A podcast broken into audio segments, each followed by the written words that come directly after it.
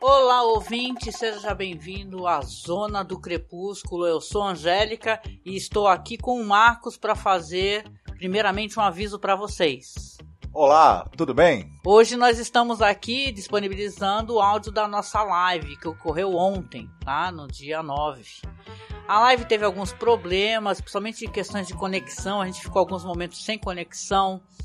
É, a gente estava gravando um backup em áudio pelo Audacity, porém, por algum motivo, não sei se é porque o computador não estava realmente aguentando, ele picotou algumas partes dos áudios. Eu fiz uma, é, uma mega edição aqui para tentar ficar bem, é, não ficar uma coisa desconexa e tal, né? Apesar que ele não picotou direto, né? Só em mais algumas partes. Então, o que você vai ver em seguida aqui, no caso, seria a, o, os áudios que foram gravados juntamente com a live. Eu não deixei, por sinal, a live disponível porque justamente teve muitos problemas e tal, e várias paradas, eu o tempo todo pedindo feedback, pedindo ajuda, inclusive pro meu filho que estava assistindo lá para ver se estava tendo áudio.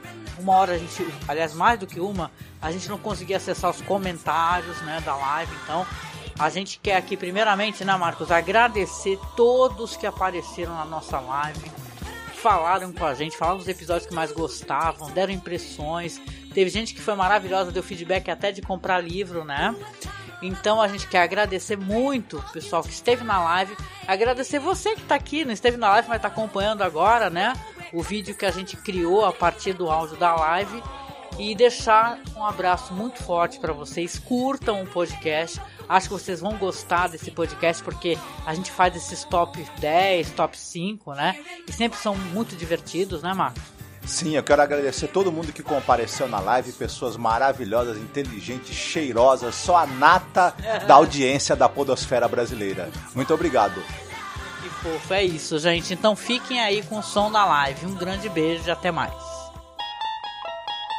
Você abre esta porta com as chaves da fantasia. Do lado de lá está outra dimensão. Uma dimensão de sons, uma dimensão da visão, uma dimensão da mente.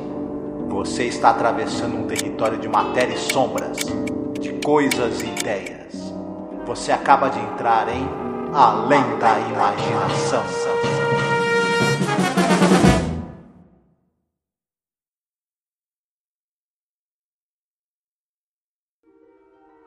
Eu sou a Angélica. E eu sou o Marcos. Hoje nós iremos fazer a análise da quarta temporada, fazer, né, Marcos, um top 5 dos melhores episódios e também daquelas pinceladas, os piores episódios, né? Exatamente. E, poxa, gente, é isso. A quarta temporada foram episódios aí de uma hora, né? E olha, Augusto, obrigado aqui os feedbacks aqui, Luciano. Então, foram episódios de uma hora. Nem todo mundo recebeu isso muito bem, né, Marcos? Esses episódios de uma hora. É, na verdade, tem bastante rechaço dessa quarta temporada. Os fãs, né, muitos não gostam, e mesmo quando ela é exibida em streams, é, às vezes a quarta temporada fica de fora da exibição, por conta das críticas que ela recebeu. Mas essa, dessa temporada que a gente comentou os episódios, que tem muita coisa boa nela também, né? Tem. Eu arrisco a dizer que nessa temporada ela conseguiu ter é, alguns melhores episódios né, da, da série, porque alguns desenvolveram melhor em uma hora, né? Sim, esse tempo que você tem a mais para desenvolvimento de personagem, fazer tramas mais complexas e não ter a obrigação de ter um plot twist é, no final do episódio como tinha nos episódios de meia hora. Então isso acabou trazendo também algumas vantagens. Outro problema que rolou, a gente já comentou isso, foi o fato de que o Rod Serling estava sobrecarregado, não conseguia dar conta de produzir roteiros com a mesma qualidade. Também você teve problema da troca de produtores né, ao longo da série, teve briga do Rod Serling com o Herbert Hirschman. Herbert e também é, você teve pessoal da equipe técnica também, né? Não conseguia estar presente na produção completa do episódio. Você tinha que ter troca, né? Às vezes de diretor de fotografia, às vezes do pessoal que fazia a, a, parte do som, o pessoal que fazia a parte da cenografia. Sim. Não, e dando feedback do pessoal que a quarta temporada foi, uma, foi a mais fraca da série, né?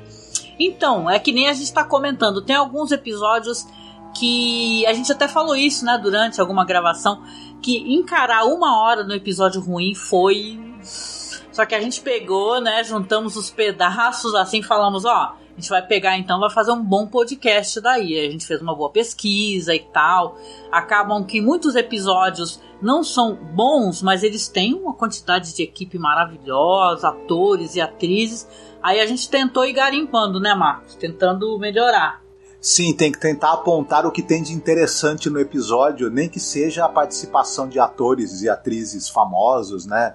Nomes importantes da TV americana ou qualidades que o episódio tenha, embora ele não funcione no conjunto, né? É. E voltando como a gente tá nesse comecinho, antes de chegar aí nos episódios, né, que aliás para quem acompanha a gente já até sabe que, que a gente não gosta, né? Poxa, muito obrigada a quem tá no chat conversando com a gente, obrigada por estar aqui assistindo no finalzinho de 62, lá, quando terminou essa terceira temporada, aconteceu uma coisa muito grave. A gente comenta sobre isso nos episódios. The Twilight Zone ficou sem patrocinador. Vamos lá, gente. Estamos tentando aqui. Vamos, né? Torcer. Eu não tô. Não sei se o OBS está gravando. O Audacity está gravando aqui. Aparentemente. Então vamos lá. Vamos acreditar. Augusto, obrigada. Tá acompanhando a gente desde 2018, né? Andy's Fios. Ah, olá pessoal, conheci o canal de vocês faz pouco tempo e estou adorando. Muito obrigada, muito obrigada, gente. Olha só, o pessoal tá até dando feedback aqui que o áudio tá bom. Obrigada, gente, porque a Luciana falando que os episódios do podcast são ótimos, independente da qualidade do episódio. Você é um amor, Luciano. Obrigada, viu? Obrigada por nos ajudar também, nos apoiar. É, então, o que que acontece? Uma série como essa, uma série clássica, eles têm esse negócio de. Aliás, isso é até muito engraçado, né, Marcos? Os caras ficam falando, né, antes de começar o episódio, Rod Serling fumando cigarro, né? E falando fume cigarro, não sei o que lá, porque é mais gostoso, né? E tal. Quer dizer que perder patrocinadores é o fim uhum. da picada, né, pra série. Sim. O, o, a série ela tinha do, duas exigências que a CBS fazia, que era o seguinte: ela tinha que ter. É, boa aceitação da, dos, dos telespectadores, tinha que ter reviews positivos, né? E precisava ter um patrocinador em todas as temporadas, um patrocinador que fosse fixo pelo menos naquela temporada. E como você mesma falou, no final da terceira, adeus patrocinador. É. Né? E também tinha uma coisa, o, tinha, o James Albrey, ele tinha se tornado presidente da CBS. E ele era um cara que ele achava que os dramas, os teledramas, eles eram uma coisa que era para ser deixado para trás. Ele achava que a audiência ia gostar mesmo e estava mais interessada em histórias simples e leves para família, sitcoms, comedinhas é, mais bobas. E então ele achava que era mais fácil de produzir, que ia, ia ter um retorno maior. Então ele, por ele, ele queria ele queria cancelar todas as séries dramáticas. Ele cancelou o Playhouse em 90 e quando ele viu a chance de cancelar Além da Imaginação, ele não, nem pensou duas vezes, né?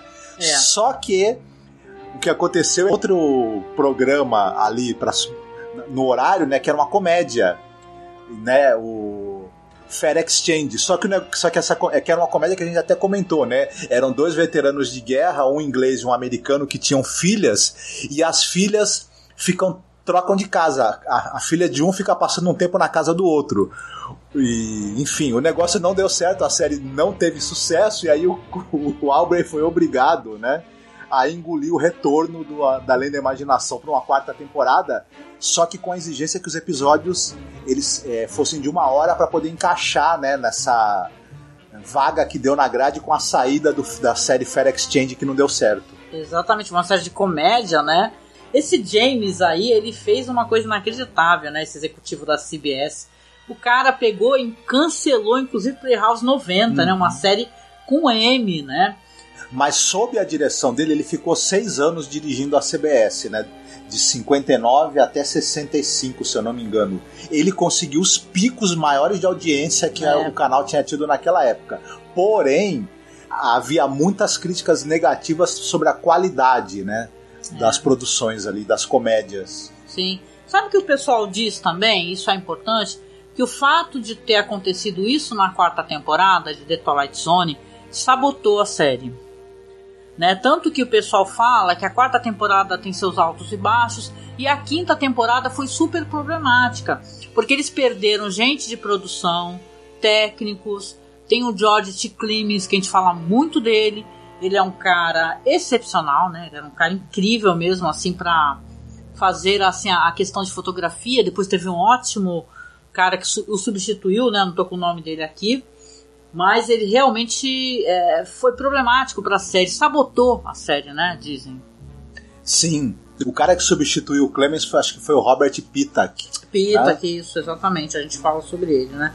E tem, como a gente falou, uma, uma rejeição generalizada dessa quarta temporada de muitas pessoas, viu, gente? Não é, o pessoal alguns criticam, falam que é a mais fraca, com toda razão, né? Mas a gente tem bons episódios aqui na manga para poder comentar. O que, que você acha? A gente pode começar a falar sobre isso então? E depois a gente dá uma pincelada assim no. Que nem a gente sempre faz, né? Falar das menções honrosas, falar dos péssimos. você quer começar? falando assim, a gente vai pegar essa ordem, vamos fazer de baixo para cima. Claro que vai ser como é sempre, né, Marcos? A gente vai é, ficar falando dos mesmos, né? Porque né, nosso gosto não é que nem, não é que nem que ele é parecido, é questão da qualidade do episódio mesmo, né? É, como essa, essa temporada teve menos episódios bons e a gente vai fazer um top 5, vai acabar que vai ser quase a mesma coisa, né, pros dois. Talvez só vá mudar as posições, né? Exatamente. Então vamos lá. Qual seria então o seu quinto episódio favorito?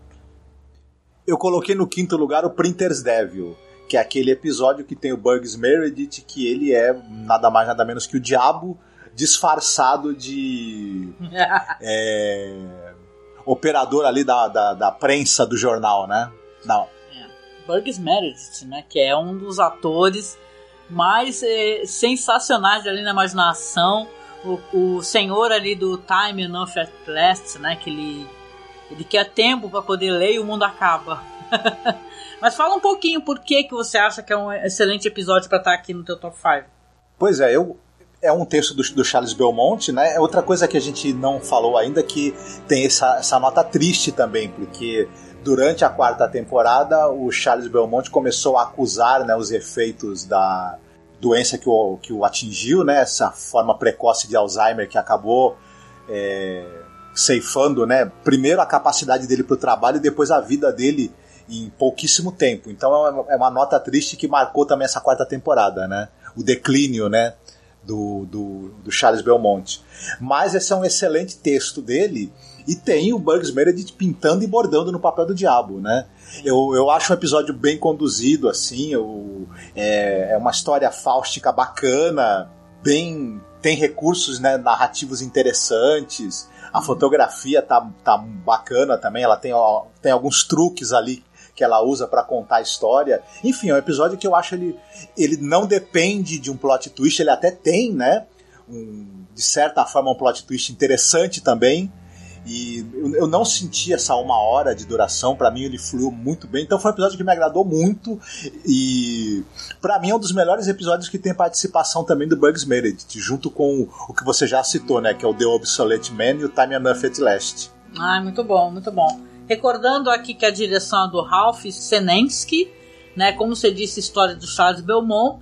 Nesse episódio a gente até comentou daquela aquela série que tem na Netflix, aquela minissérie Bandidos na TV. Gosto muito desse episódio aqui. Esse episódio, esse episódio aqui tá em uma outra colocação minha também, né? Só para constar, mas aí eu falo mais um pouquinho sobre ele. E qual foi o seu quinto colocado?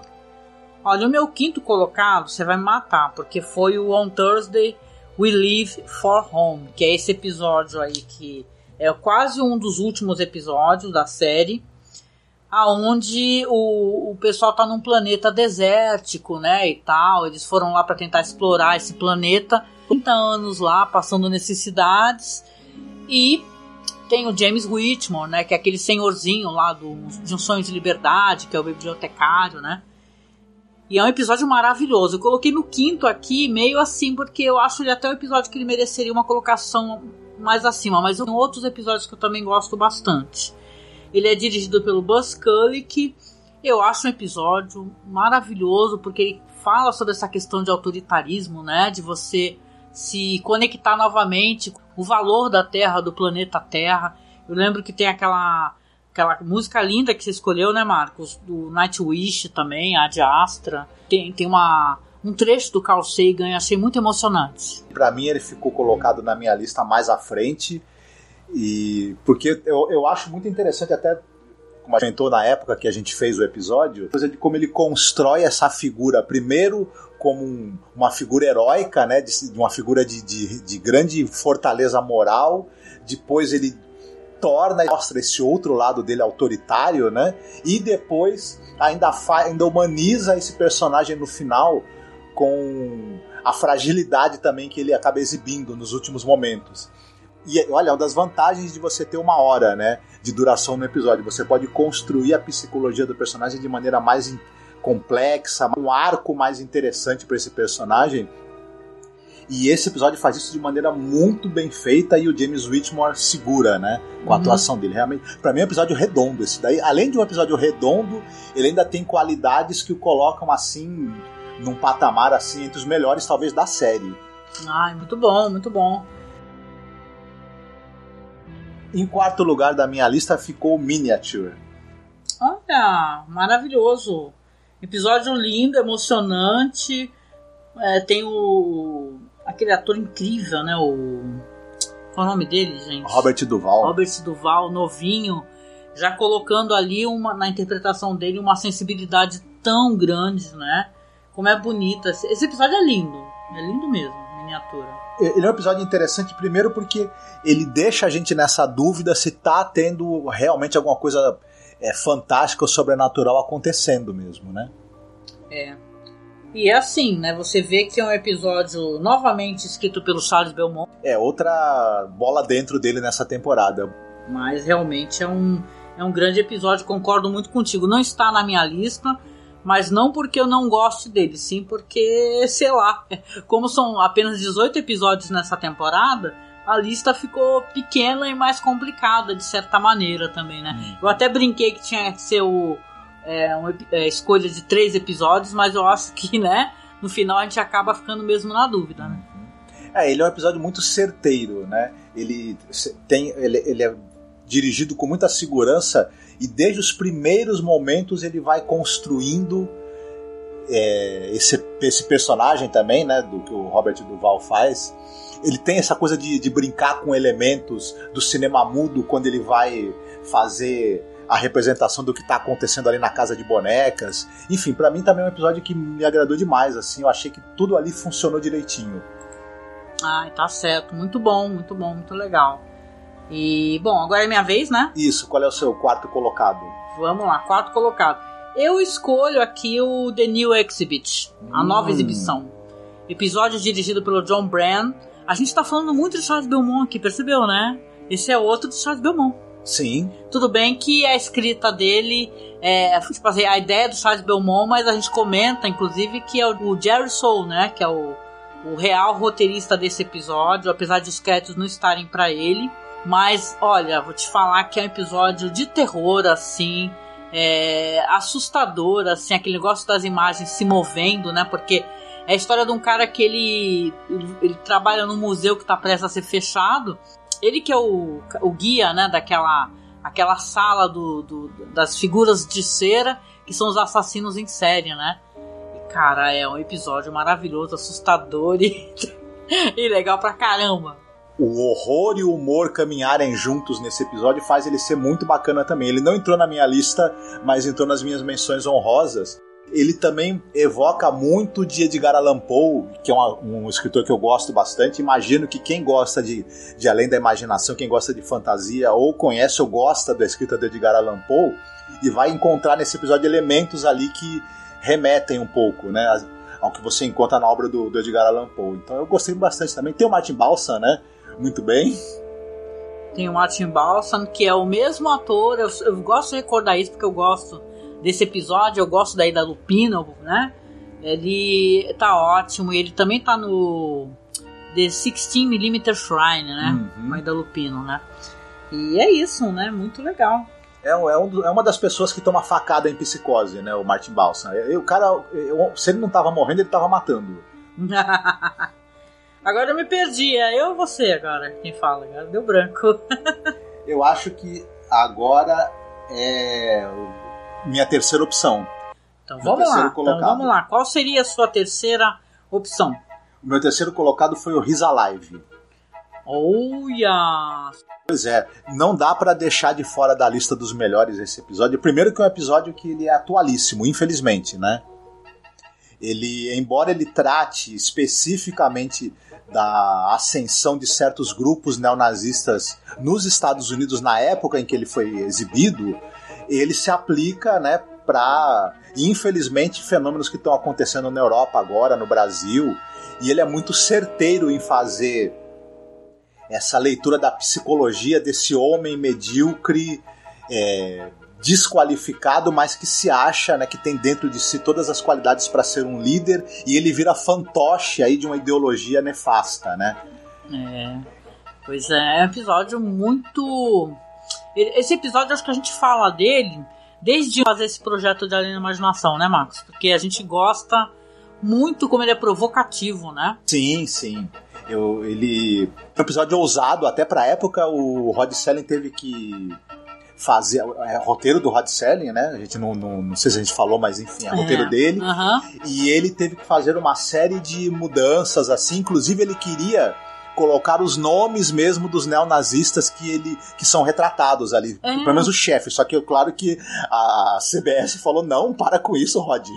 A gente chegou a falar isso durante a gravação do podcast que tinha um cara que ele fazia umas festas nazi, nazi party, sabe? Aí ele pegava e as fotos, gente, são um negócio tenebroso, porque é os caras vestidos de Ku Klux Klan e o caramba, né? Uhum. Então, eu vou falar mais sobre isso daí, porque isso daí tá numa colocação altíssima aqui para mim. Andy Spills está falando que também gosta muito do The New Exhibit, que inclusive é um dos favoritos da quarta ah, temporada. Com certeza, nossa, esse daí para mim, cara, ele fez eu fazer uma pesquisa antes de é, filmes de terror com figuras de cera enorme. Aí eu peguei, a gente tem um canal lá no OK que é esse. É uma espécie de Facebook, né? Da, da russo, sei lá, né? Sei que lá você consegue botar filme. Aí eu coloquei vários filmes, gente, desde cinema mudo, coisa meio obscura. Sobre assim, é, museus de cera, figuras de cera. E olha, a pesquisa rendeu muito, foi muito bom, gente. Você acha que o Martin Balsa, nesse episódio do The New Exhibit, ele levou essa coisa de colecionar action figure para um outro nível? Na é uma action figure, né? O Marcos Leno diz aqui, ele comprou o livro que você indicou, Angélica, Vampiros de Almas, do Colin Wilson. Apesar do livro ter sido impresso em 77, estava muito bem conservado. É verdade, Marcos, esse livro, ele é um livro antigo, não, não sei se está tendo reedições, né? Tu que é livreiro, né? Eu sei que é um livro que ele por aí tem até capa dura. A minha versão é capa dura que eu tenho em casa. Saiu pelo Círculo do Livro, né? E é o, o livro que inspirou o filme lá. É... Da Matilda May. Isso, Life Force, Life né? Force. Força Sinistra, né? Nossa, que é um, o pessoal, eu falo isso no podcast, eu tô me repetindo. Mas o pessoal só fala da Matilda May pelada e o filme é ótimo, gente. É um filmaço. E esse livro é incrível, Marcos. Eu adoro ele. É, eu brinco com isso, que eu fiquei uma época paranoica achando que o pessoal tava sugando a minha energia, né? Que esses vampiros de almas tem esse negócio, né? De sugar a energia, né? E, pô, depois a, a, a, menção que é feita, no, que é aquele personagem, o Colin, é maravilhoso. Muito bom. Ai, vamos lá, então. Qual é a sua terceira... O, seu, o episódio que ficou em terceiro lugar para você? Então, para mim aqui, no meu terceiro lugar, ficou... Que você já comentou, que é o Printer's Devil, né? Com queridíssimo Burgess Meredith, né?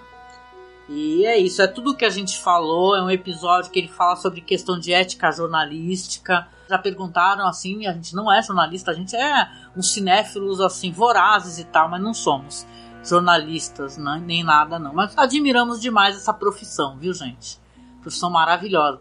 Mas assim, é um, um episódio incrível. Eu acho que o Burgess Meredith está sambando no episódio, né? Porque ele tá um brincalhão total. E tem todo aquele negócio do blog do diretor, né? Que ficou escrevendo e falando como é que foi trabalhar com The Twilight Zone e conhecer o grande, o grande Bugs Meredith. O episódio tem um negócio de da série ser é audaciosa, né? O personagem que é o demônio assedia, né? De certa maneira, a namorada. Você não escuta o que ele fala na orelha dela, né? Mas tá na cara, né? Pra meter um tapão na, na cara dele que ele falou alguma sacanagem, né? Então, eu acho Twilight Zone tem isso, né? De surpreender a gente por ser tão pudica em alguns pontos e ser tão é, moderna e audaciosa em outros, né? Sim, nesse episódio do Printer's Devil, é, é, legal essa coisa da, da, progressão da malignidade do personagem do Bugs Meredith. Ele começa com esse, como, como um cara assim que é solícito, um cara que tá querendo te ajudar, né? Claro. Simpático, né? Simpático. Apesar que ele na frente de, do cara no bar, ele já mostra como ele trata mal a mulher, né? Que ele fica criticando a mulher do bar, né? O corpo dela. Sim. E só que aos poucos ele vai cada vez exibindo uma malignidade maior e mais é insidiosa. Então isso é bacana Ih, também, ó, né? Tá falando que tá offline, hein? Voltou? Gente, olha isso. Nossa, eu não sei se vou fazer live não, cara, tá louco. Não é uma. Todo mundo espera alguma sábado, coisa. Sábado não, bom dia, talvez. Do sábado à ah, noite. É. Será que voltou? Agora voltou, gente? Êêê. Meu Deus do céu, não sei se eu tô fazendo live ainda ou não. Agora diz que não, ó. Maldição, gente. Tá louco. Esse computador aqui também é a manivela. Ainda bem que tá gravando aqui Audacity, ó. Bom, mas vamos continuar, senão a gente não termina, tá? A gente estava onde era eu agora. Eu tava falando do Printers Devil. Uhum. Aí eu pergunto para você, né? Agora é a sua vez de perguntar qual seria o seu segundo lugar, correto? Foi difícil porque, na verdade, eu acho que o, o episódio que eu coloquei no primeiro e no segundo lugar eles se equivalem em qualidade. Mas para mim o segundo lugar ficou o Death Ship. Credo, igualzinho o meu? Oxente. Gente, diz aí se vocês estão conseguindo ver a gente, porque a internet foi pro saco aqui do nada. E a gente ficou sem saber. Olha, estamos offline, ó. Uhum. Que vergonha! E agora? Não sei se tem que começar a live de novo, como é que faz? Gente, a gente abandonou os ouvintes do negócio. Fazer o que, gente? Vamos lá, vamos continuar. Vamos lá, tu tá falando, desculpa, repete aí. Então, segundo lugar, eu coloquei o Death Ship. Eu acho esse episódio um, um episódio que mistura. É um excelente episódio de ficção científica. Se a gente considerar o, a, os poucos recursos, na verdade, os limitados recursos de orçamento e de tecnologia de efeitos visuais que eles tinham à disposição, ele, ele inclusive visualmente é muito bom também. Fora que é, ele constrói muito bem todo esse suspense em cima dessa situação. Os caras estão vivos, os caras estão mortos, os caras vão conseguir escapar daquele plano. Enfim, tem essa figura é, medonha que é, que é o personagem do Jack Klugman, né, que mantém aqueles pobres aqueles outros dois pobres coitados presos, né, é, a vontade dele, a vontade de despótica dele, né, de ficar tentando provar na, na verdade que eles estão vivos, né, e não aceitar, né, que, na verdade eles estão mortos e, e precisam se aceitar como tal, né, ele não tem para quem voltar, né? Ele é uma pessoa solitária, ele só tem o comando dele o posto de comando dele ali na, na hierarquia daquele. Ô, né? Marcos. Rapidinho, não sei se. Eu não sei. É foda que a gente perde o fio da meada que tá falando. Eu não sei nem se tá rolando o pessoal aqui. E agora, meu? Falou que tá rolando, ó. Caramba, gente, desculpa, porque a internet tá horrorosa aqui. E tava chovendo. Mas vamos lá, Marcos. Você, fala, você, você consegue manter o que você tá falando? Vai lá. Então, a gente estava comentando que nós dois escolhemos no segundo lugar o Death Ship. Sim! Mas como é que é o episódio? Dá uma recordada assim. Astronautas. Você tem aqueles três astronautas, eles estão é, procurando algum planeta que possa receber a raça humana. Né? Eles estão fazendo exploração espacial para encontrar planetas que possam ser habitados, né? possam ser colonizados pelos humanos. Ocorre que eles detectam um objeto né, na superfície do planeta. Quando eles descem para averiguar o que é, é a própria nave deles que, te, que caiu, né? Que sofreu um acidente e eles descobrem que, na verdade, ele, ele, lá dentro são os corpos deles.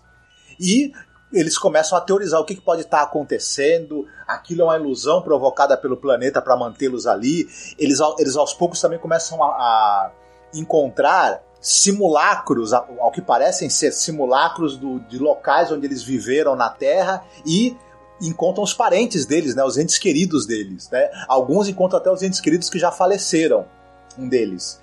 E aí, isso aí é uma, é uma, é uma simulação que o planeta faz, como a gente viu nas crônicas marcianas, né, do, do Bradbury, ou será que realmente eles estão mortos, né? A gente vai descobrir que... Não, não é pra tu parar de falar, meu, era pra te mostrar aqui que ele falou... a gente vai descobrir que na verdade eles estão mortos e eles estão presos ali pela vontade do personagem do, do Jack Klugman, né? Que, Klugman. que é um cara que, como ele não tem é, parentes né, falecidos no outro mundo, né, no além-vida, ele fica prendendo aqueles dois como é, subordinados dele eternamente para não ter que aceitar que ele também está morto. Né? É uma coisa muito interessante, é um plot twist muito bacana uma atuação dele, que ele, ele é um grande vilão, né? É redondinho, sabe? É, eu concordo muito contigo. É um episódio maravilhoso. Eu adoro os episódios de astronautas, gente. Acho que são sempre legais, interessantes. Esse daqui ele fica ali pau a pau com o Elliot, com certeza. Gente, se, se, vocês estão escutando a gente escrevendo alguma coisa no chat, só para avisar que com esse negócio da internet ter caído, tá dando um ruim aqui no chat. Aqui se vocês estiverem escrevendo, realmente a gente não tá pegando. Então a gente pede desculpa por não estar tá respondendo. É devido a isso. Tá. Mas é isso, eu também concordo contigo. É meu segundo episódio também. E então vamos passar ali para o top topzera aí, já que, né? Que eu escolhi o mesmo que você. Qual que é o teu número 1? Um? O meu número 1 um é o On Thursday We Leave for Home. Olha, que eu peguei para ser o quinto. Isso é uma tremenda sacanagem, né? E é um episódio maravilhoso, né? Tô me sentindo muito culpado, culpado agora. Não, é bom a gente é, ter escolhido episódios diferentes, senão ficava muito marmelada e ficava. A gente ia falar sobre o mesmo, né? É. É, a gente já falou bastante desse episódio. Para mim, ele é absolutamente perfeito, sensacional. Me impressionou demais é, o arco dramático desse personagem aí, vivido, vivido pelo James Whitmore. Então, para mim, tudo ali tá funcionando. Para mim, é um dos melhores, inclusive, da série também. É, lindo episódio. Eu tava assistindo, né? Um dia desses na Netflix tem lá o Sonho de Liberdade, né? Ele foi por muito tempo número um no MDB, saca? Tipo assim, cinema é uma coisa gigantesca, tem diretores de todos os tipos. E era o number one mesmo do MDB, assim, top da balada que todo mundo achava o melhor filme do mundo. E a gente entende, porque é um filme emocionante e tal. E o personagem dele ele é tão tocante, do James Whitmore, velhinho, sabe? E ele tá aí nesse episódio que ele é um cara autoritário, né? Ele, você vê que você fez um paralelo muito interessante nesse podcast, que você falou que a gente vive em épocas de pessoas é, da caquistocracia, né? De gente que não vale nada, né? E parece que a, é, até a meritocracia e a caquistocracia, de gente que não vale nada e cada vez piora. Esse é um cara que ele é maravilhoso, um cara que ajudou a salvar aquela, aquela comunidade só que depois ele não consegue libertar essa comunidade, né? Isso é bem bizarro. Pois é, é o como é que a gente lida com um sujeito que ele é bom, né? Ele tem todas as qualidades para ser um, líder maravilhoso e, e, mostrou isso, né?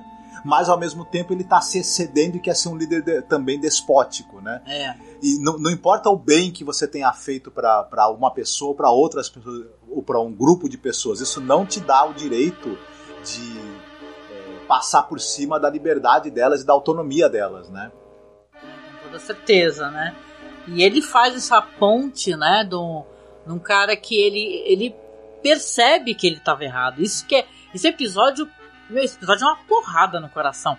Porque quando, porque assim, no episódio ele não quer libertar essa galera que chegou socorro lá, chegou uma nave, ele começa a se estranhar com o cara que é o capitão, começa a botar defeito, né?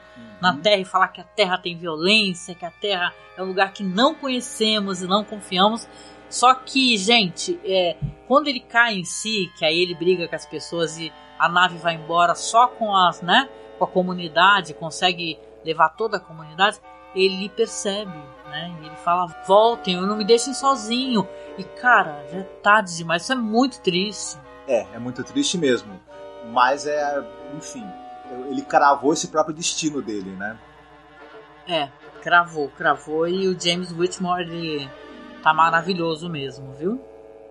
E é isso. Qual foi o seu episódio preferido da temporada? Olha, preferido, assim, altamente suspeita para falar isso, porque para mim é um episódio que eu já tava de olho nele antes de começar a falar sobre The Twilight Zone. É o He's Alive ele está vivo. Não, não, não preciso talvez nem explicar por que, que eu acho ele tão fascinante, tão importante e que ele mereça tanto ser assistido por todas, todas as pessoas. Porque a gente vive numa época que esse episódio ele tá, é, ele tá muito atualizado. A linguagem dele em todos os sentidos. Desde as notícias mentirosas, entendeu? Ao líder sanguinário, ao discurso de violência, à falsa simetria. Você tem várias coisas ali que aparecem, né? Que tem esse cara que é interpretado pelo. Meu Deus, agora deu um branco. Do, do Born to Be Wild lá, meu Deus. agora sem poder ficar consultando no Google, tá vendo? Como é que é? A gente esquece. Dennis Hopper. Dennis Hopper, né? Mas assim, você tem ele que ele tá aprendendo, ele aprende com uma figura sombria, e essa figura é o Hitler, né? Então, todas essas coisas que eu tô falando, como você enganar, você falar assim, ah, por que, que vocês estão defendendo minorias? Nós somos minorias, entendeu? Nós merecemos ser defendidos. Entendeu? Então, isso, a gente tá vivendo isso, a gente tá vendo isso no Twitter, nas redes sociais, no Facebook. A gente tá em ano eleitoral, entendeu? Com fascínora na presidência. Desculpa colocar política, mas é necessário nesse caso aqui. Porque essa linguagem, entendeu? E você entender que você está sendo enganado, isso é muito importante, né, Marcos? Sim, é, é, eu concordo com você. O episódio é muito bem escrito e os métodos aí de lavagem cerebral que o personagem do Dennis Hopper usa, né, é ensinado a usar com a população, né? Primeiro ele busca uma, uma, proximidade, uma identificação, né? Eu sou que nem vocês, mas eles são diferentes de vocês, eles são inimigos, né? Tem que criar um inimigo, criar uma paranoia, criar um medo e, e buscar e, e, tentar criar nas pessoas essa, esse sentimento, esse sentido da malta, né?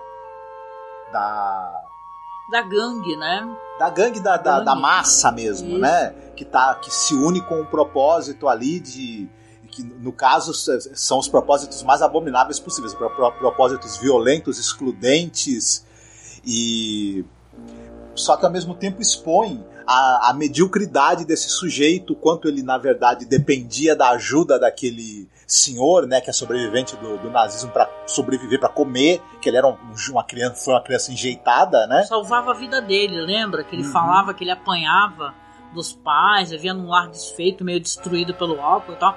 E o, o senhorzinho lá, judeu, né?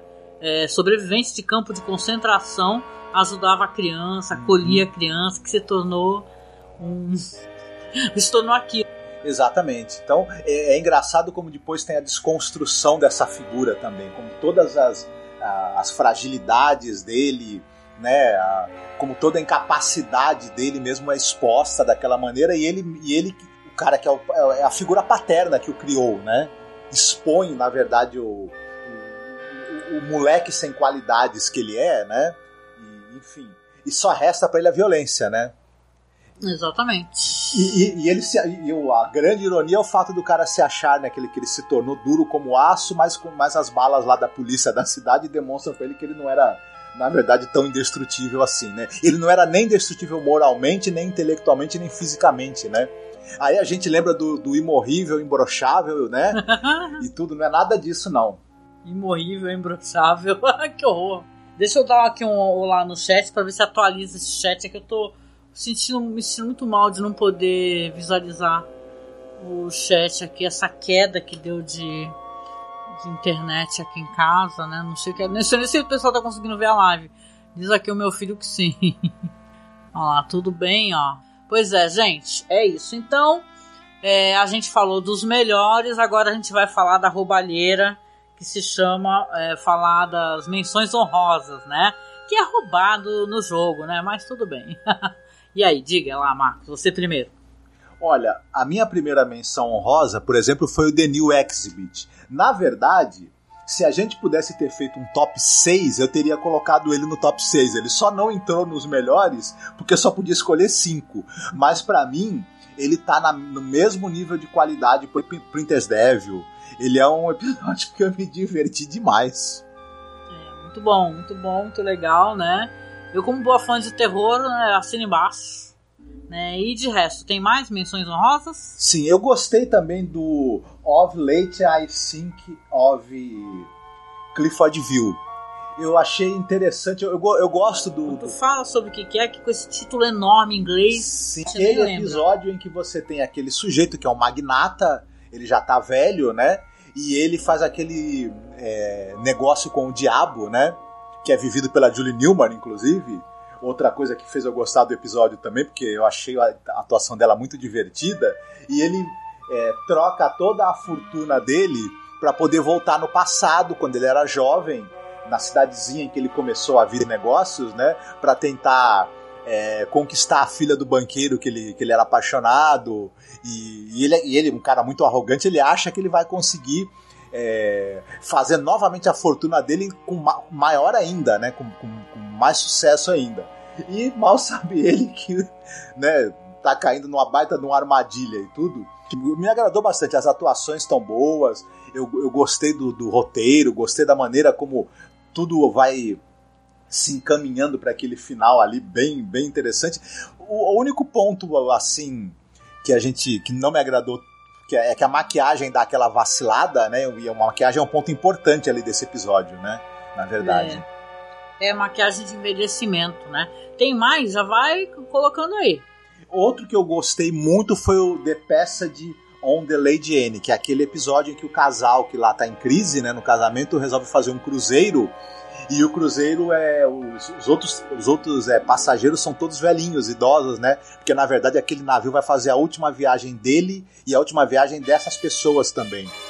Eu gostei também bastante do episódio, sabe? Eu achei que ele tem a chance ali para aquela atriz ela brilhar bastante, né? Uhum. Gostei muito da atuação dela, gostei muito de ter é, de, de, dessa coisa, desse sabor nostálgico que esse que esse episódio tem, dessa coisa de você não conseguir se adaptar completamente, né, ao, aos ares do novo século, né, do, do desse, desse progresso. Eu achei que o episódio ele, ele, ele é redondinho, ele, ele funciona muito bem, cria um suspense bacana, é, bem produzido, enfim, para mim também tudo se encaixou direitinho ali. Ele só não entrou no no meu top 5 porque ele é muito bom, mas tem episódios que, que nessa, nessa temporada que além de que passam, são excepcionais, né? Ai, que bom, muito bom. É episódio da torta de climão, né? Da, da, da briga de casal, né? E tal. Passaria, o cara uhum. jogando cigarro na mulher, cara.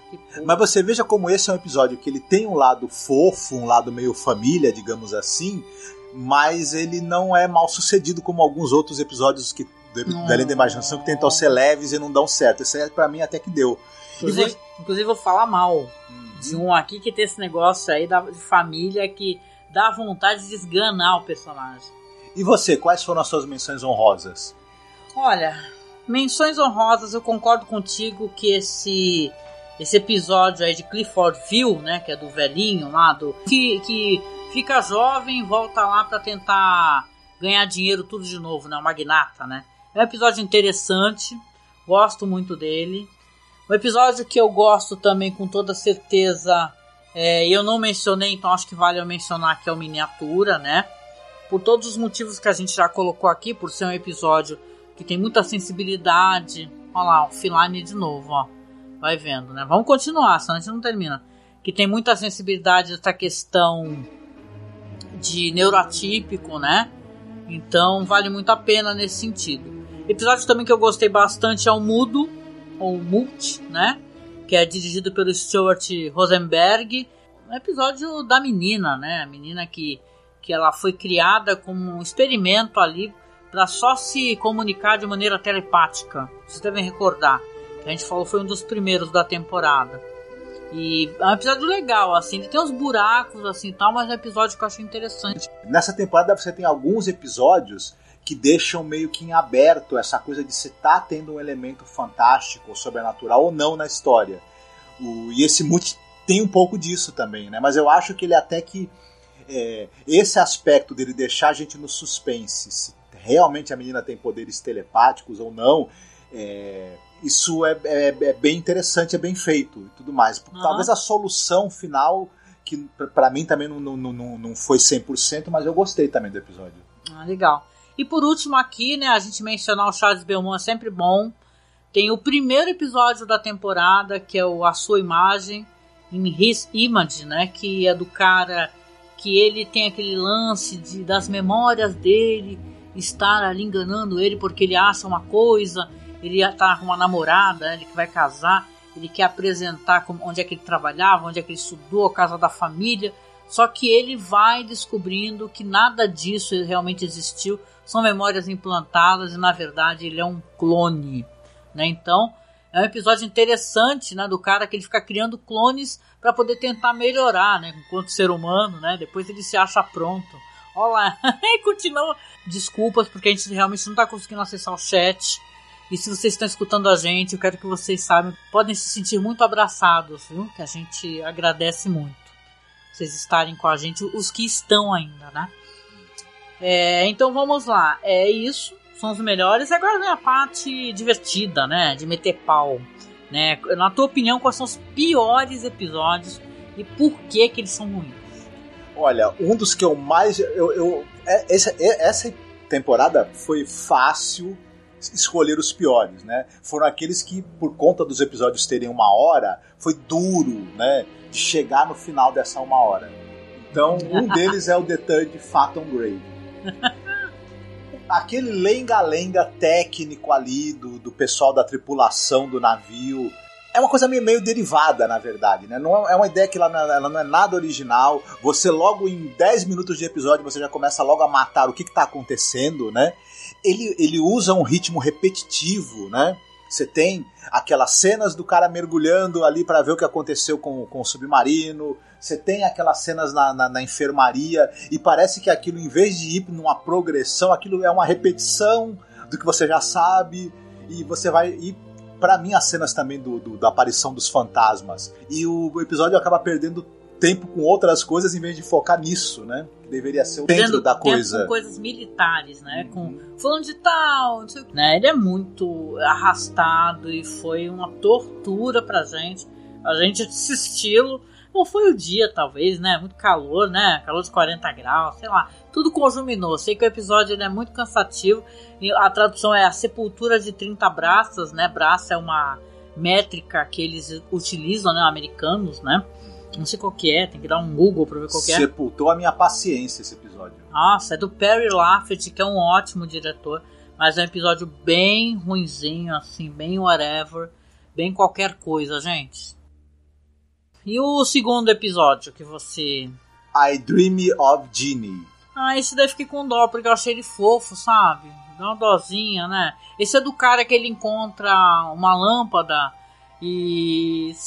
Ali, eu meti o pau em umas coisas desse episódio, né? Bom, né? Ser bem sincero. Até teve gente que me criticou, foi me xingar lá no grupo lá, porque eu falo bem das atrizes e qualquer. Como é? O cara usou uma expressão, gente, desculpa lavar essa roupa suja.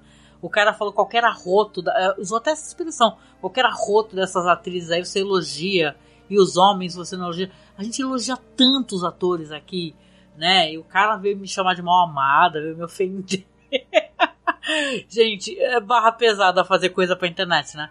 Mas o lance todo é que episódio tem um lance de escrever mal personagem feminina com certo machismo, entendeu? Colocar a mulher como fútil. Sim, existem mulheres fúteis, sim, existem, né?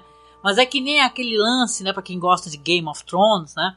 E a gente gosta e gravava sobre, por sinal. Você pode melhorar histórias de universos que não existem, né, para representar mulheres de maneiras melhores. Quem fica escrevendo personagens femininas assim com machismo ali, sabe, né, bem em cima, assim, bem no alto. Então, eu acho o episódio fofo apesar disso, porque no final ele termina com o cachorrinho, os dois de turbante e tal. E meio que me pegou porque eu adoro animais, cara. Então achei bem fofinho o final. É, eu, eu não gostei. Tem essa coisa, por exemplo, de que ele fica tentando, né? É, ele, tem, ele só tem direito a um desejo, né? E aí ele fica pensando no que ele poderia desejar, só que sempre que ele vai imaginar o que pode acontecer com ele, ele sempre imagina algo negativo, que aquele desejo vai acabar em desastre. É. Se ele é. escolher isso, aquilo, Não, aquilo outro. Ele tem uma, uma, uma autoestima bem baixa Sim. mesmo, bem baixa. Ele, o negócio do cara é ficar se auto-sabotando. Ele é um personagem que é difícil de gostar dele, né? Tem essa, essa pouca estima por, por si mesmo, né? Pouca confiança nele mesmo.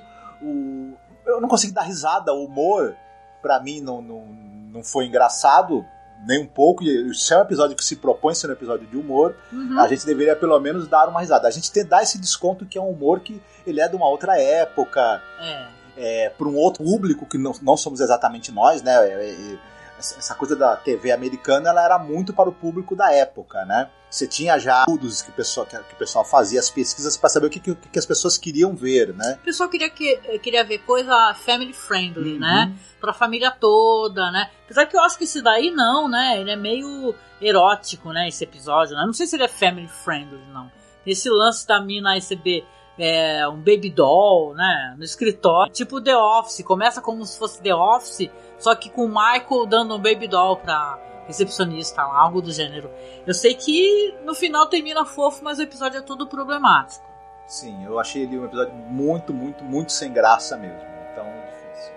E você falou da comédia, esse negócio do humor. Eu acho que o último episódio foi um. Foi sacanagem de ruim. O Bado, ele é terrível esse episódio. A gente fala de episódios aqui que eles têm mais qualidade do que esse último. Que esse daí do Bado, que aparece o William Shakespeare, com esse humor, é, meio, meio é, né, ligado nos 220 volts, né, do cara que é tudo rápido, né, e depois fica aqueles personagens nonsense. Eu acho que ele quer ter um humor meio Monty Python, não sei, né, não se chama Monty Python nessa época, claro, né, mas o lance todo é que você tem um episódio que ele não se conecta com nada e termina do jeito que começa, sem sentido, né, o, o bardo. Pois é, eu, eu, eu não gostei do, do, do personagem lá do roteirista, né? Do cara que, que, que é o aspirante a roteirista. Não gostei do personagem do que ele invoca o Shakespeare, né? Para escrever as, os roteiros no lugar dele. Não gostei da maneira como o personagem do Shakespeare foi é, retratado também. Enfim, é, é, interessante essa coisa de que o Rod Selling queria crítica a esse ambiente de televisão e a dificuldade que é você lidar, né? Você que é roteirista lidar com os produtores, com os, os anunciantes, enfim. E como eles interferem no, no, no seu trabalho e no que você está escrevendo. E tudo. Mas o episódio. Ele, ele teve que ser reescrito várias vezes porque o Herbert Richman estava enchendo a paciência do Rod Selling, né? exigindo que fossem feitas alterações no fim, as reescritas que o, que o roteiro teve aparecem, infelizmente, né? E é. parece que os blocos dele não se encaixam, não contribuem para a história avançar, né? Enfim, viram, viram meio que sketches cômicas sem necessariamente uma boa conexão entre uma e outra. Uhum. E, até comentei, né? Ele, ele, ele, tenta te induzir ao riso, mas para mim induziu ao tédio, infelizmente. Ai, a mim induziu ao ódio, cara. Eu fiquei com ódio. Fiquei... Tem certas partes que eu falei, nossa, cara, sério. Quantos minutos? Sabe quando você fica olhando pro relógio, quando o filme não tá bom? E você fala, hum, caramba, que chato isso. Mas tem o Burt Reynolds fazendo uma imitação de Marlon Brando lá e tirando uma com o Marlon Brando, que isso foi bacana. Eu queria saber divertido. a relação do Marlon Brando, né? Porque o Marlon Brando, não sei se era um cara achar engraçado ou, ou sei lá, ficar bravo. Né? Eu queria saber, eu tenho essa curiosidade, eu vou pesquisar. É, eu não saberia dizer qual seria a reação dele, né? Mas seria uma reação provavelmente dentro do método. Dentro do método. Né? Como é que eu posso me sentir em relação a isso? Bom, o episódio também com certeza, não sei se tu vai comentar, mas eu comento, que é um episódio que eu nossa, muito chato, que é o, como é que é em inglês? Aquele se eu só acessar que eu tô, Incredible World of Horseford.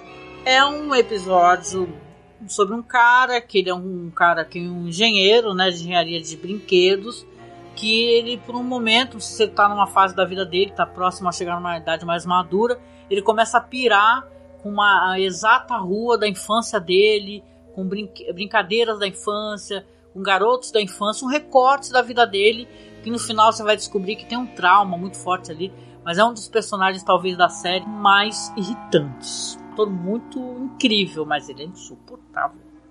Pois é, eu, pena também porque esse episódio ele, é, ele já é uma releitura de um outro né, episódio de uma outra série escrito por um grande nome da, da teledramaturgia americana, né? Que é o, o cara que escreveu Doze Homens e uma Sentença. Uhum. Mas aqui eu não sei, a, a, interpretação que foi feita do texto dele pra série Além da Imaginação, eu, eu não consegui me conectar com o personagem, ele me irritou também profundamente. É, eu acho que o, o final que eles escolheram, o final que foi exibido antes, né? No, na série dos anos 50 foi bem mais interessante, um final a, aberto, né? Enfim, eu não consegui gostar de, de, de muita coisa nesse episódio, infelizmente. Ele tem um, desenho, um design de produção interessante, a, a recriação daquela rua, né, daquela Nova York. É. É, de outra época e tudo, mas nem isso para mim conseguiu. Tem a ver com o roteirista, isso daí tu sabe, da rua, né? Uhum. Do fato dele ser um cara nascido, criado em Nova York, né? Ele ser um cara que ele vivia aquela aquela geografia, né? Aquele é o espaço dele que ele reconhece, né? Tudo para contribuir para talvez ser um episódio melhor. Episódio é, é muito chato, gente. Infelizmente, esse o incrível mundo de Horace Ford é o incrível pesadelo Sim. de Angelique Marcos, com certeza. Sim, essa coisa, o, o personagem está tendo uma espécie de regressão, então ele, ele meio que vai tendo trejeitos de uma criança mimada, né? Mas é uma criança muito insuportável, é difícil. É, e agora, olha só, eu vou falar de um, não sei se tu concorda, mas aí que eu vou fazer as pessoas ficarem bravas comigo, né? Mas fazer o quê, né? Isso aí faz parte do meu show, né? Talvez um dos episódios que eu mais odiei dessa temporada, e por motivos porque a gente já criticou vários episódios aqui, porque tem problema do jeito que o cara ele entendeu como é que teria que ser a atuação dele, faltou ali alguém para poder orientá-lo, né? Ter um bom diretor de atores, né? Tem alguns caras, tipo Buzz, Buzz Kulick, né? famosos por ser diretores que sabem conduzir os atores, né? Falar qual é o ponto que o cara tem que fazer na atuação para ele não é, passar daquilo ou ser um ponto a menos, entendeu?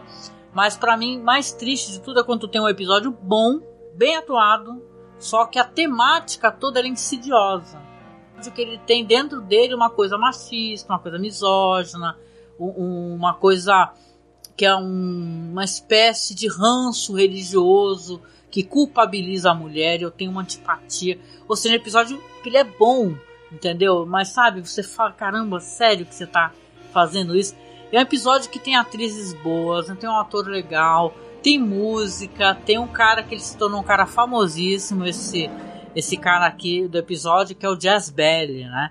Esse talvez da temporada, um dos episódios que eu tive mais bronca dele, por na verdade, ter gostado de como as coisas foram feitas, de a pesquisa ter sido tão interessante, mas lamentar tanto né, que tem um Earham Jr. escrevendo episódio baseado em Jezebel, personagem bíblica, né? Que é bem cruel, assim, o que acontece com elas, como ela é descrita, assim, como uma mulher venenosa, uma mulher que é torpe, né? E aqui você tem uma personagem linda, maravilhosa, incrível, só que ela só merece a morte nessa história é um episódio que o pessoal lá no grupo, eu não vou lembrar quem, se você estiver escutando, me desculpe, né? Comente aqui. Fala que, inclusive, episódio que ele deixou de assistir a série ou a temporada por causa desse episódio. Ficou com mais bronca. Então, mas é isso mesmo.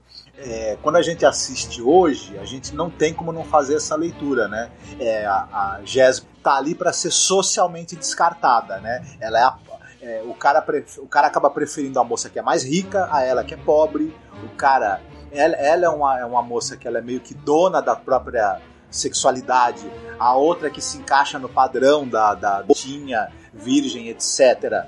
E, claro, filha do cara que é rico. E blonde. E, e loira. E é. Então, é, a, não, a misoginia, né? E, e, o, o, o, machismo e o, digamos assim, o conservadorismo é, gritante, né? Que tem subjacente ao texto desse episódio, não tem como a gente não, não, não, é. não prestar atenção nele não achar que ele, que, ele, que ele vira um ranço que fica duro de engolir, né?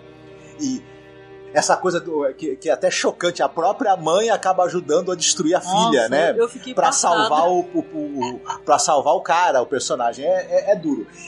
Mas é uma pena que é um episódio que, que por outro lado, é bem dirigido, é bem atuado, o, o roteiro ele, ele é bem construído, enfim, ele teria muitas qualidades enquanto produto audiovisual. E tem, né?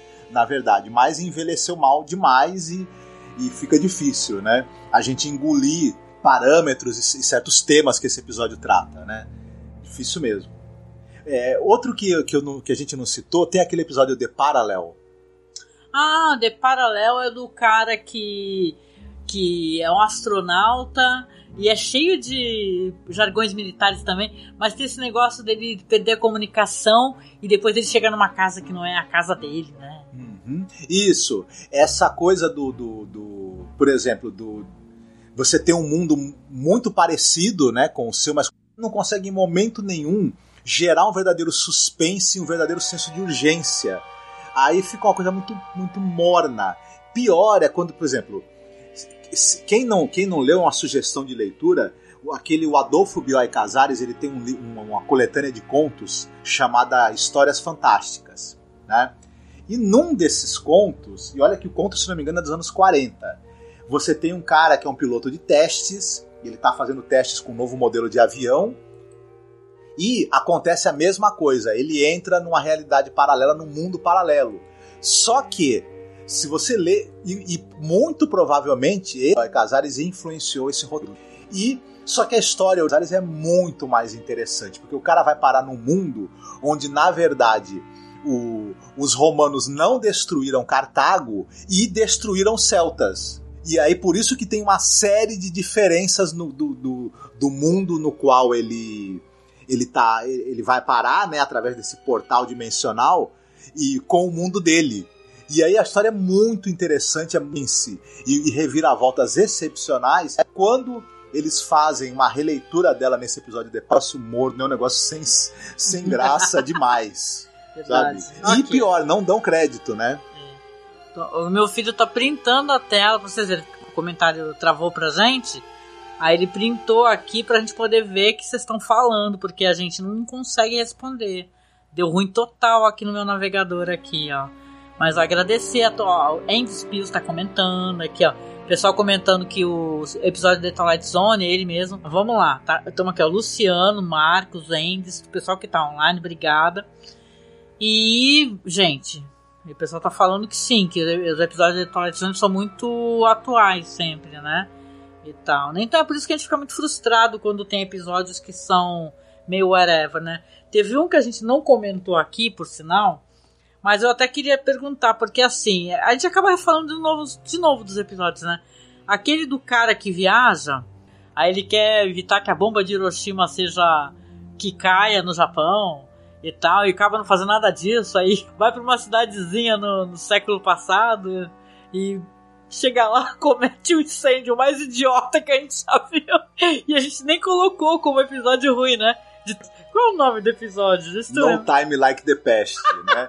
o personagem lá é o cientista vivido pelo Dana Andrews, e o cara é a pessoa mais desastrada possível e mais incompetente possível para tentar mudar qualquer coisa no passado. Ele não consegue mudar o, o, o, passado porque é impossível mudar o passado, é porque ele é incompetente, ele é incapaz. Ele, Ai, que maldade. Né? Ele, ele é Não, também ele programa as máquinas dele, tudo com... Primeiro que isso daí é, é. Gente, isso daí é uma simplificação de algo que não é nada simples, que é um, uma coisa infernal na verdade, todas as questões que, né, a questão da ascensão do Hitler, do autoritarismo na Alemanha, a questão da própria bomba, né, do que acontece, não é assim, é só chegar e evitar que a bomba caia. Falar, gente, vai todo mundo embora que a bomba vai cair. Cara, aconteceram coisas para ali naquilo. Então é, é difícil um roteiro cheio de buraco como esse daí que dá uma raiva, né? E a cereja do bolo desse roteiro é a lâmpada querosene, né? Ai, a gente pé da vida aqui, galera, falando assim, cara, cadê? Por que, que vai pegar fogo se essa lamparina? E por que, que o cara tá de dia com a lamparina acesa? A gente ficou, sabe, né? Tipo, what the fuck, né? Eu tenho que impedir. Que, eu, eu, tenho uma, eu tenho uma carroça que tem uma lamparina pendurada, né? E eu sei que em algum momento os cavalos vão, vão, vão, vão sair em disparada com a carroça e, vão, e a lamparina vai, vai, vai ser jogada no, na, no, na escola, né? E, vai, o cara, vai pegar o cara fogo. resolve chegar pro cara da, na carroça e falar pra ele, ele soltar os cavalos. Em vez de tira tentar, seus cavalos, em vez de quebrar tentar, a lamparina. É, quebrar ou apagar a lamparina, ele vai tentar desatrelar é. os cavalos. Nossa, é, é difícil. Mas enfim, só que esse episódio tem diálogos muito interessantes tem, em determinado tem, tem, momento também, né? Tem que o Rod Selling, é um roteiro, acho que é dele, é bem luxuoso, né? O Rod Selling, apesar dos buracos que tem na história, é legal, sim. E é isso, né, gente? A gente, poxa, agradece demais. Pede mil desculpas por ter dado tanto ruim nessa live. Meu computador, gente, é manivela, assim, um computador terrível. Quem sabe numa próxima live a gente faz no teu, né? A gente deveria ter feito no seu computador, que é bem melhor que o meu. Que o meu é assim, ele travou tudo. A gente ficou. A gente tá até agora sem conseguir ver a, o chat, ver, responder a comentários né? E aí, aquele negócio ridículo de eu mandando áudio aqui pelo WhatsApp pro meu filho. pra poder saber como é que tá as coisas, porque a gente, né, não tem como, nossa internet é que vai pro saco de vez. Então a gente agradece quem acompanhou essa live da gente aqui. Se você nos acompanha faz tempo, você deve saber que a gente faz uma temporada por ano. Ou seja, a gente só volta só ano que vem com a quinta e a última temporada. Por quê? Porque a gente é um podcast é, que é de cinema, né, Marcos? A gente trata disso que tudo que vocês estão vendo aqui. A gente costuma trazer o cinema para The Twilight Zone e falar sobre filmes, séries e tal, porque é uma série clássica e altamente cinematográfica, né? Que que vários filmes derivaram dele, né? a gente falava muito isso. Então a questão é, voltaremos a falar sobre cinema, a gente gosta, a gente está engatado aqui um podcast excepcional, incrível, que a gente gravou lá com Douglas Freak lá do Podcast, né Marcos? Sobre a trajetória, a filmografia do Sion Sono. Se vocês não conhecem, ele é um diretor que ele tem um filme recente aí com o Nicolas Cage, né Marcos? É o Ghostland. Isso, que é um filme que tem o Nicolas Cage interpretando o Nicolas Cage. Interpretando o Nicolas Cage, tá, e tá Como ruim, isso tá ótimo. Então, tô brincando, gente. Mas o lance é que a gente vai voltar a falar sobre isso, cinema. Voltaremos então ano que vem. E continue seguindo a gente, viu? Não deixe de. Escute os podcasts antigos, porque a gente já tem mais de 100 episódios sobre a série clássica. A gente falou sobre as duas temporadas desse revival do Jordan Peele. Então, se você procurar a gente lá no Spotify, tá? Como Além da Imaginação Podcast, você vai ter acesso a todo esse material. A nossa trajetória dentro aqui de Twilight Zone é grande, bem legal. E a gente tem, claro, os nossos podcasts de cinema, que eu acho legal a gente mencionar para quem está gostando de acompanhar a gente. Procurar né, o material que a gente já fez. A gente está 12 anos falando sobre cinema. A gente começou meio que numa brincadeira, né, Marcos? 2009 e fomos ali filtrando e nos aprimoramos, crescemos junto com o podcast, né? E o lance todo é que agora a gente vai voltar então a falar sobre essas coisas que a gente gosta, como a gente. Deixa eu até colocar o Rod Serling aqui, que eu acho bonitinho aqui, ó. Essas imagens aqui de carregando o Rod Serling falando The Twilight Zone, né? Esses quadradinhos, olha aí. Aí você vai ter então a gente falando sobre cinema no nosso feed, tá? A gente tem uns dois feeds que funcionam bem. E você pode assinar e procurar a gente falando sobre cinema nos feeds, seguintes feeds, no Masmorracine, que é o nosso site, tá? Que é masmorracine.com.br. E como Cineclube da Masmorra, que é o nome do nosso canal lá no OKRU, onde a gente coloca filmes, sempre aumentando, tá? Então a gente vai voltar a falar sobre cinema. A gente faz a nossa lista aí dos melhores e piores, né? Na, na opinião muito, muito modesta e pouco importante da gente, né?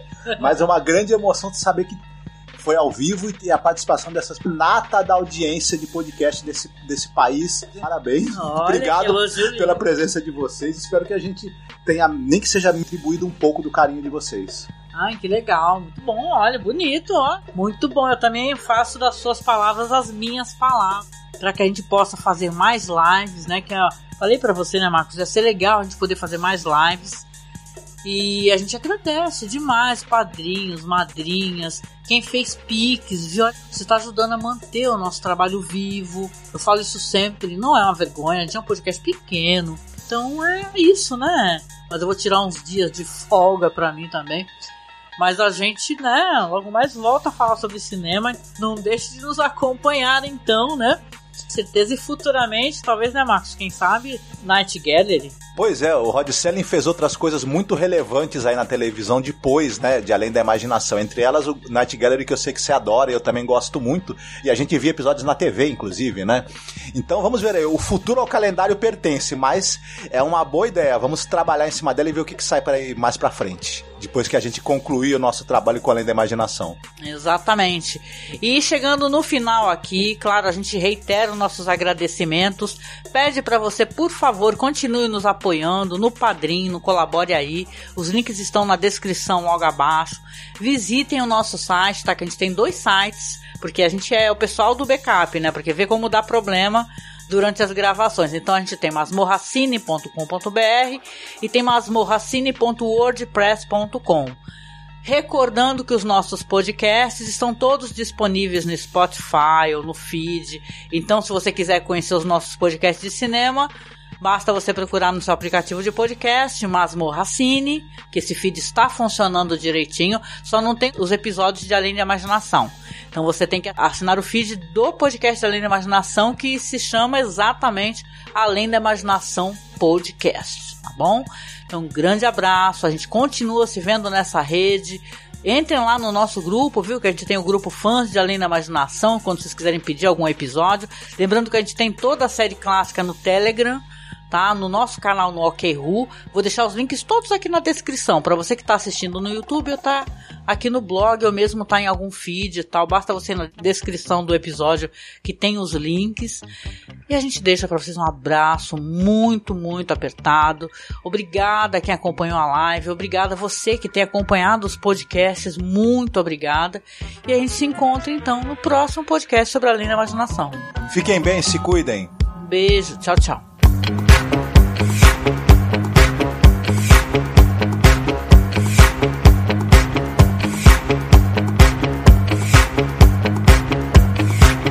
With a key, you unlock a door to imagination. Beyond it is another dimension. A dimension of sight.